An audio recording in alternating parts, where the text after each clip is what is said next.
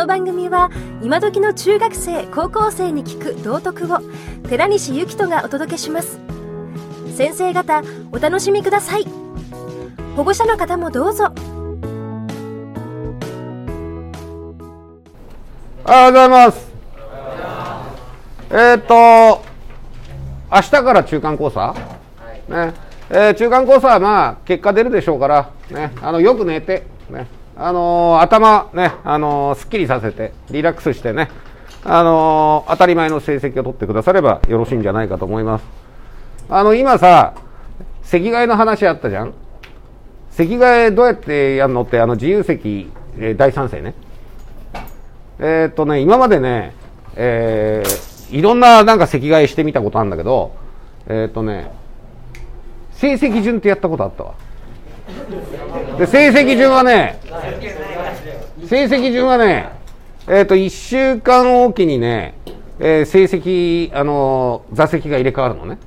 で、それはね、なんだっけな、漢字とね、いや、みんなの意見聞きながらそうなったんだよ。あの、その時、私がいたずら心で、中間考査の成績順で、えっ、と、座席に決めればいいよね、っつったら大反対をされて、でね、なんか漢字のテストとね、あとなんだっけな、英語の、なんか、小テストを、えー足して、えーそれで、えっ、と、なんだっけ、順位順みたいな感じでね、毎週、あの、席替えしたことあったのね。で、それね、結果はね、全部ね、全員、なんか、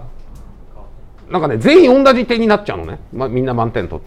で、その時の、えっ、と、なんだっけな、あのその時に何で優先順位にするかってね、なんか背の順とかいうルールになっててね。でね、えっ、と、欠席すると、なんか試験の点数がか、あのなんだ、え考慮されないから一番前になるのね。えーなんかそういう、あの席替えを、あのひ一学期ずっとやったことありましたね。あとね、高校生でね、あの、毎日北順ってやったことあった。ね、毎日朝北順ね。でね、毎日朝北順だとね、あのなんか、なんかね、前の方の席が、あのいつもね、遅く来た人なのね。でね、毎日北順ってね、結構ね、私は好きなのね。なぜかっていうとね、えー毎日朝北順に自分の席だから、あの、机の中に物を置いとけないのね。そりゃそうじゃんで、そうするとね、教室の中綺麗になりましたね。あの、それも面白い、あの、席替えでした。なんで、えーどあの、席替えをしたいなら、えーどういうふうに、えー席替えをするのか考えておいてください。えーっと、自由席っていうのは、だからどう自由かっていう話なんで、あの、自由席はね、えーっと、なんかルールがないと、